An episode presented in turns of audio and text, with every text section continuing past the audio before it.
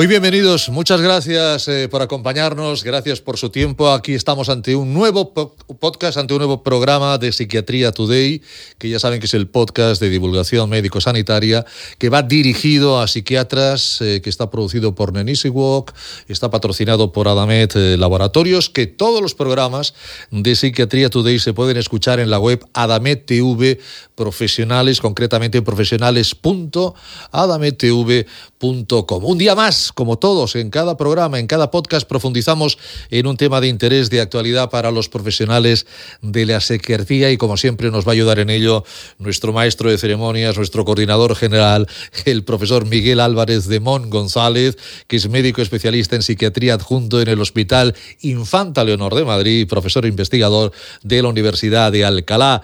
Miguel, profesor Álvarez de Mon, bienvenido y gracias por acompañarnos. Ricardo, ¿cómo estás? Encantado de estar en un nuevo podcast contigo y con nuestra invitada de hoy, que hoy rompemos molde porque tenemos una doctora, pero de una especialidad diferente. Sí, señor, sí, señor. Además, un tema que me parece realmente apasionante es la psicodermatología y has llamado a la doctora Leticia Alonso. Miguel, yo con tu permiso voy a indicar cuatro apuntes de la doctora Leticia Alonso. La invitada de hoy es licenciada en Medicina y Cirugía por la Universidad Autónoma de Madrid. Eh, después eh, de lograr el puesto número 6 en el MIR, eligió como casi siempre los, los números más bajos de los mejores estudiantes en el MIR la especialidad de dermatología.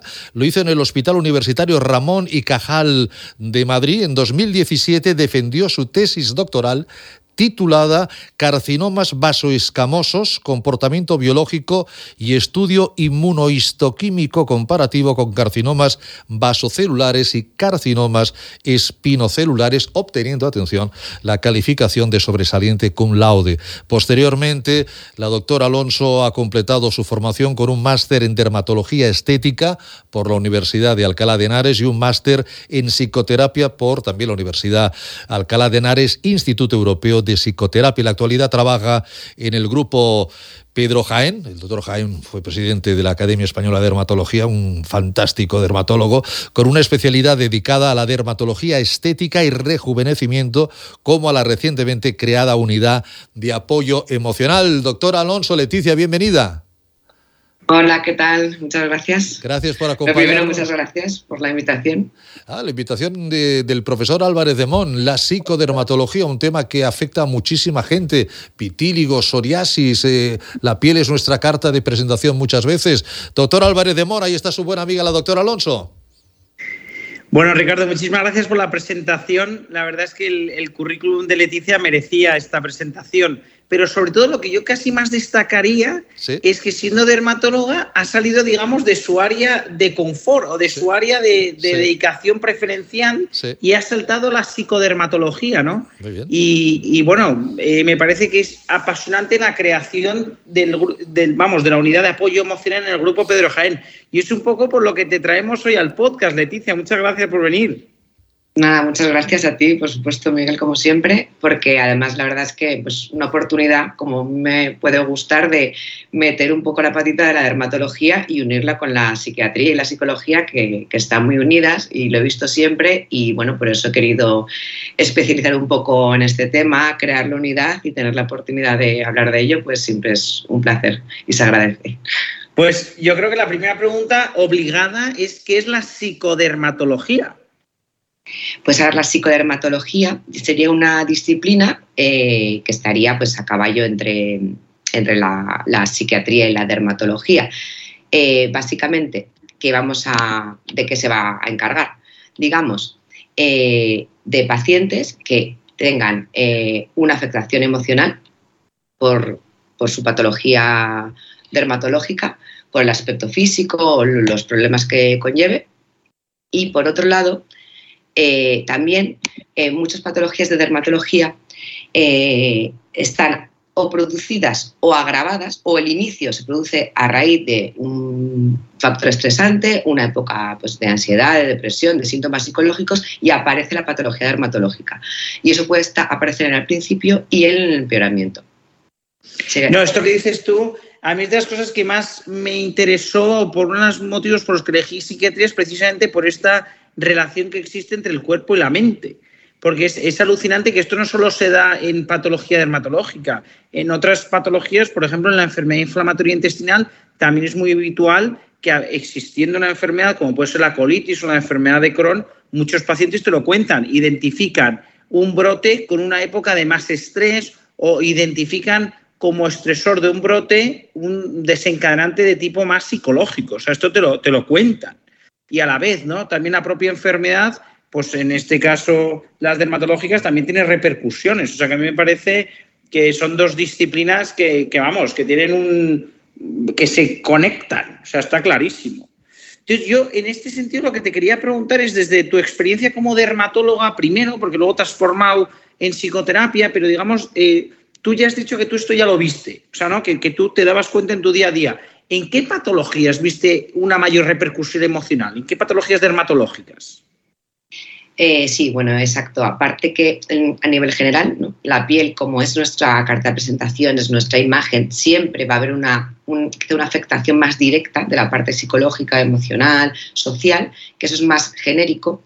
En cuanto a patologías en las que eh, pues no decir el 100% porque en ciencia parece que no se puede, pero eh, la patología que ha sido patognomónica en la psicodermatología de esta relación ha sido siempre la psoriasis, la psoriasis, eh, bueno, pues como comentabas con el tema de la enfermedad inflamatoria intestinal, es una enfermedad inflamatoria crónica mm, multicausal en las que eh, la propia enfermedad produce consecuencias estéticas muy importantes, muy visibles, y está científicamente demostrado que, la prevalencia de, pues de patología, la ansiedad o depresión es bastante alta, entre un 20 y un 30%, por no decir que es mucho mayor si a nivel genérico eh, preguntamos a nuestros pacientes la mayor parte de ellos dicen directamente que en su vida eh, se ha visto afectado pues, su, autoestima, eh, su capacidad de hacer eh, actividades de ocio, de tiempo libre, de relacionarse con personas, por solamente a consecuencia de, de la propia psoriasis.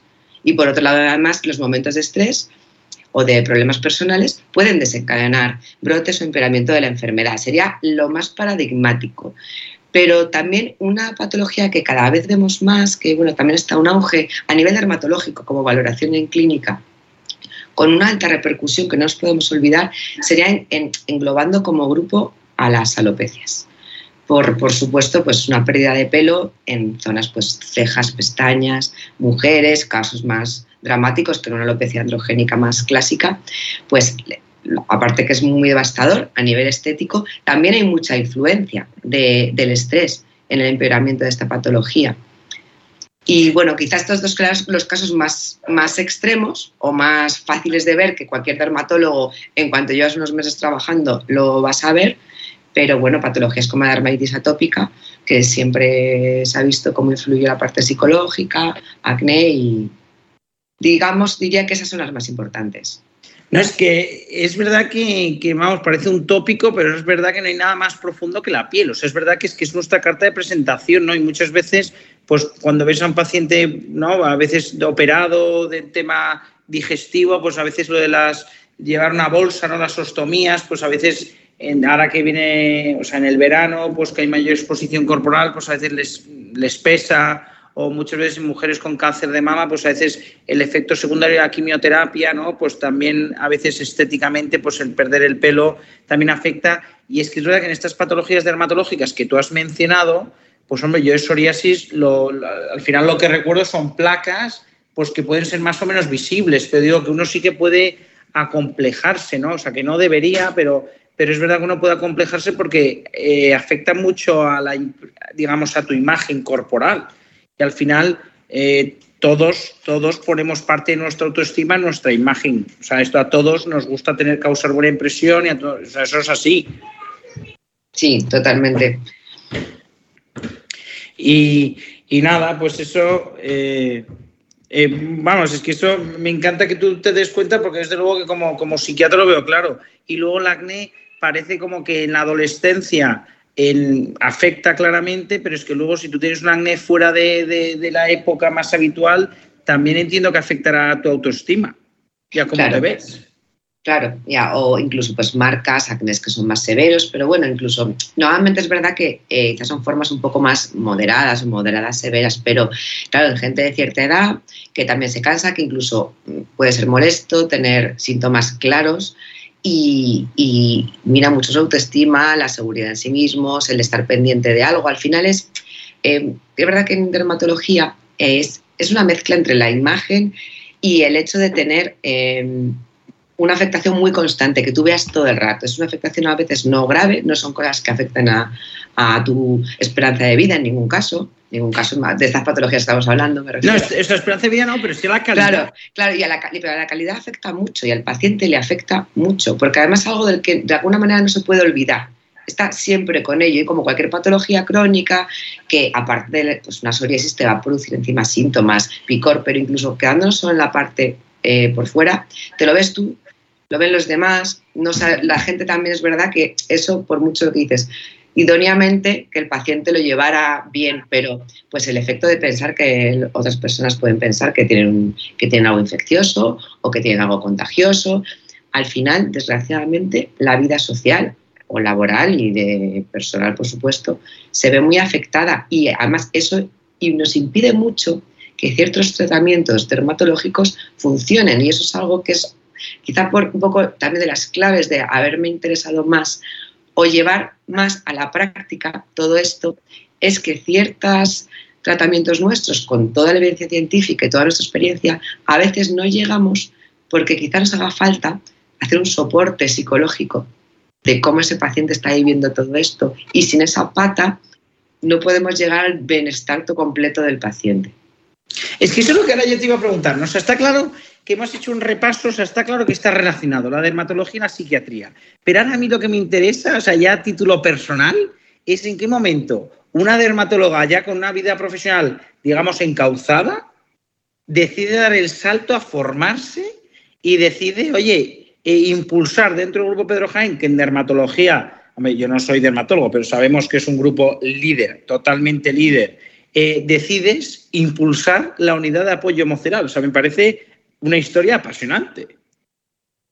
Pues a ver, a ver realmente, eh, bueno, para un poco origen, aunque luego ha sido toda la práctica lo que hace cambiar, a, mí que evidentemente, pues bueno, hay un interés, puede haber un interés por los temas mentales, el tema psicológico, eh, personal, independientemente de mi trabajo. Pero es verdad que, bueno, en dermatología, pues la verdad que es una especialidad muy satisfactoria en la que el trabajo mm, te va bien y, digamos que podría estar así siempre. Pero quizás porque eh, no sé en otras especialidades también, pero quizá en la nuestra da mucho lugar esa, como lo que la gente puede asociar esa falta de supuestamente riesgo vital, a, da lugar a que veas más el día a día, el bienestar más personal de esa persona. Esa persona a veces llega y te habla bastante de su vida y a veces te cuenta su problema de piel, pero notas que está, quiere contar algo más y puedes muy fácilmente asociar cómo esa patología cutánea va paralela o de la mano de esa afectación psicológica o, psíquica.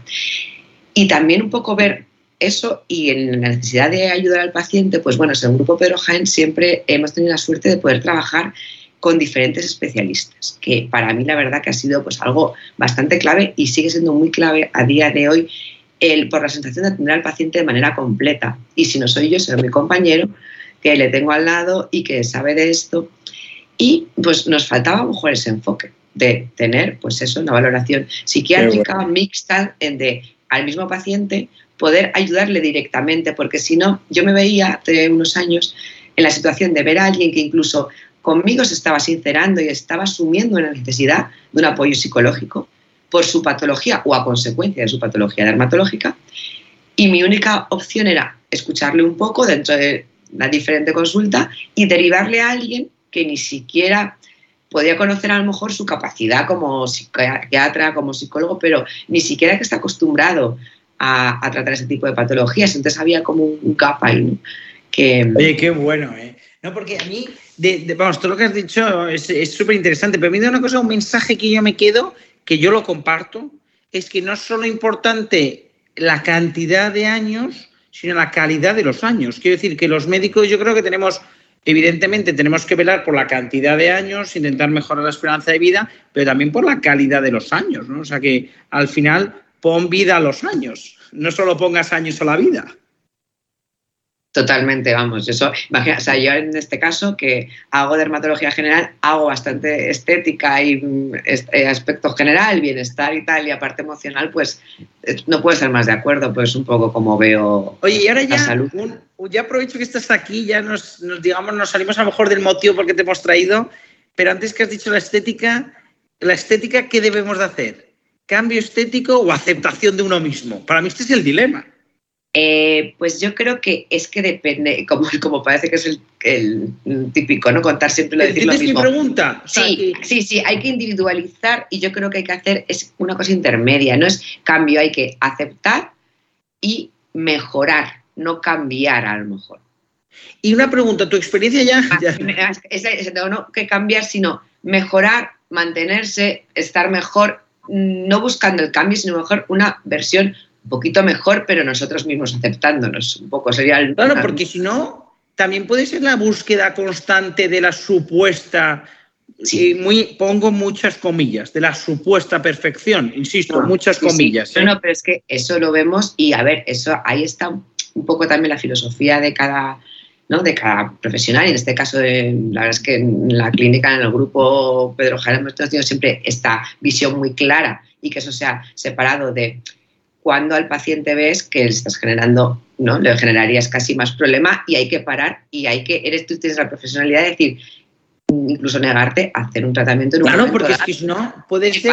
paciente con patología así que incluso ya mental más grave. Claro, porque puede ser la búsqueda insaciable de una, o sea, de una, de una perfección que no existe. Y o sea, que a lo mejor lo que tienes que, porque es que si no vas a frustrarte, o sea, digo, una, me, me opero esto, luego aquello, o sea, que si es que ahí no va a estar. O sea, igual lo que tienes es que trabajar, hacer un trabajo más psicoterapéutico de aceptarte. No, totalmente. Y ahí un poco también en esta línea, pues está un poco eh, el crear esta unidad, el que los profesionales estén como más, más entrenados en este aspecto, también es para poder detectar ese tipo de, de frustración, de necesidad de búsqueda, que va mucho más allá del tema estético, que es algo mucho más mental, detectarlo para abordar al paciente como, como, como merece, que no es con un cambio por fuera, sino con algo mucho más. No, no, por supuesto, porque es que si no mm, eh, pones el foco, creo que donde no está verdaderamente el problema. Exactamente, sí. Y ya para acabar, Leticia, te quería preguntar, ¿no? Este podcast al final lo escuchan fundamentalmente, habrá de todo, ¿no? Pero eh, fundamentalmente psiquiatras o, o médicos o en general profesionales sanitarios, pero fundamentalmente médicos interesados en, la psiquiatría, en la salud mental. Entonces, ¿qué consejo nos darías para que nosotros, psiquiatras, atendamos mejor al paciente con patología dermatológica? Es decir, ya nos ha llegado la consulta, ¿qué nos recomiendas? Vale. Eh, sí, no, pero a ver, eh, como la parte de atención, la parte psicológica, evidentemente, es ahí se hace eh, fenomenal, es ahí no puedo aportar mucho. Una cosa que probablemente en tu caso, pues nunca, yo te, que te, conozco para nada y muchos compañeros tuyos no, pero a lo mejor en algún caso pasa, igual que al revés pasaría con los míos, que nunca se juzgue la gravedad estética o aparente de algo dermatológico o se banalice de primera sin conocer un poco la... Eh, a veces como esto mm, nos lo han contado pacientes, ¿no? Pues que una alopecia de cierta gravedad, una psoriasis grave, como se puede decir, pues frases de, pues eso no es importante, eso no es nada, pues quizá intentando simple no no ponerle el foco en que eso es más banal o eso no es importante, ¿no? sino como igual que afecta, valorarías al paciente en cómo le afecta el resto de sus cosas, pues a lo mejor atendiendo a, digamos, a la validez de su queja, ¿no? Digamos un poco de sí. No, y esto creo que, creo que te entendemos porque yo creo que lo que más le duele a un paciente deprimido es que le digan, eh, pues ponte alegre. como diciendo, tío, no estés triste, como si lo hubiese elegido. no, efectivamente, no, no banalizar o no simplificar ¿no? Las, eh, las consecuencias o la gravedad ¿no? de una alopecia, por ejemplo. No, que está claro que, que hombre, que eso puede ser un foco de complejo y yo creo que incluso, mm, yo creo que en algunas patologías dermatológicas yo creo que también sufren o han podido o pueden sufrir también cierta estigmatización. Sí, sí, sí. No, por eso digo que en eso yo creo que también tenemos que ser más sensibles, ¿no? Que al final dices el vitíligo, ¿no? Que el vitíligo, corrígeme si me equivoco, pero yo no lo recuerdo como una patología grave, ¿no? De en cuanto a... Ah, es, 100% estética, o sea, el vitíligo justo ha dado la clave de algo que creo que ni siquiera tiene casi ni sintomatología como tal, ¿no? que es una cosa... pero visual, ¿no? oye, el que la tiene a lo mejor no le hace gracia. No, y, probablemente si nos ponemos, o sea, si es muy evidente que, independientemente del caso, pues que, hombre, la afectación se ve mucho, o sea, es, yo lo entiendo perfectamente, pero bueno, que es sobre todo a lo mejor individualizar más y esa comprensión que yo creo que de la mayor parte de los profesionales existe, pero a lo mejor hacer ese punto de hincapié. Y un dato que sí me parecería, que quizá nosotros tenemos menos experiencia, pues aunque yo me vaya a formar en psicoterapia, pero en general en tu consulta de derma con otro ritmo, es en lo que nos cuesta a veces a nosotros, aunque lo veamos, que de vuestra parte, al ser psiquiatras o pues eh, hacer hincapié al paciente que, que relacione las dos cosas. Mm. Que le cuesta más y intenta como separarlo y negar que una cosa tiene que ver con la otra y lo, de la piel es la piel y lo de la. ¿no? Eh, me encuentro deprimido no tiene nada que ver. Pues esa, esa, ese mm, empuje ¿no? para que, para que lo, lo conecten de alguna manera. Esto me lo llevo como punto para mí y para el próximo paciente voy a poner énfasis en ese aspecto. No, no, totalmente de acuerdo, Leticia. Oye, Leticia, pues nada, vamos, yo me quedaría aquí, vamos, no sería la primera vez que quedamos, o sea, que digo que yo me quedaría aquí toda la noche. Pero bueno, que tampoco queremos abusar de tu confianza. O sea que muchísimas gracias porque yo creo que has hecho un repaso breve pero detallado eh, de toda la conexión entre la psiquiatría y la dermatología. De todas maneras, también esto hay, hay yo creo que cada vez, es, cada vez hay más publicaciones científicas al respecto y, cada vez se está generando en mi, hospital mismo, en Infanta Leonor, cada vez tenemos, estamos poco a poco teniendo más relación con los dermatólogos, en otros hospitales me consta. Es decir, que yo creo que esto es una, una, una conexión o una alianza en auge. Sí, totalmente de acuerdo. Cada vez, por suerte, hay más, sí, sí, hay más interés y más comunicación entre, entre ambos. Tema apasionante. Tema apasionante, qué duda cabe, Miguel. Yo estaba pensando en la belleza interior cuando hablabas de la belleza anteriormente. aceptarnos, evidentemente, y la belleza interior. Permíteme una pregunta, doctor Alonso Leticia. ¿Por qué los números bajitos como el, como el suyo, número 6 de MIR, escogen dermatología? Pues la verdad, mm, porque aunque quede mal, es que es una especialidad muy completa, eh, muy apasionante, es muy variada, mucho más lo que parece. Tiene campo médico, campo quirúrgico, campo de, técnicas eh, y te permite pues, un conocimiento muy variado, tratando patología muy, y para mí eso es una, pues eso es una ventaja muy grande, la verdad. Y otra ventaja, no hay guardias. ¿Eh? No hay guardias. Sí, tampoco, no hay guardias, es eh, verdad. Que, también hay que tenerlo en cuenta. Gracias, doctor Alonso, un placer. Muchas gracias. Profesor Álvarez de Mon, Miguel, gracias como siempre por todo. Ha sido un tema realmente muy, muy, muy interesante. Nos vemos en el siguiente podcast, Miguel. Muchas gracias, Ricardo. Muchas gracias, Leticia. Un abrazo a los dos, cuidaros mucho. Hasta pronto, chao. Bueno, pues hasta aquí, hasta aquí este podcast de Psiquiatría Today. Y ya saben ustedes que es un podcast realizado por Nerísimo, patrocinado por Adamet Laboratorios, que estamos a su entera disposición para que nos puedan enviar sus preguntas, sus sugerencias. Recuerden nuestro correo de contacto, contacto arroba psiquiatriatoday.com. Cuídense mucho, gracias por su atención y hasta el próximo podcast.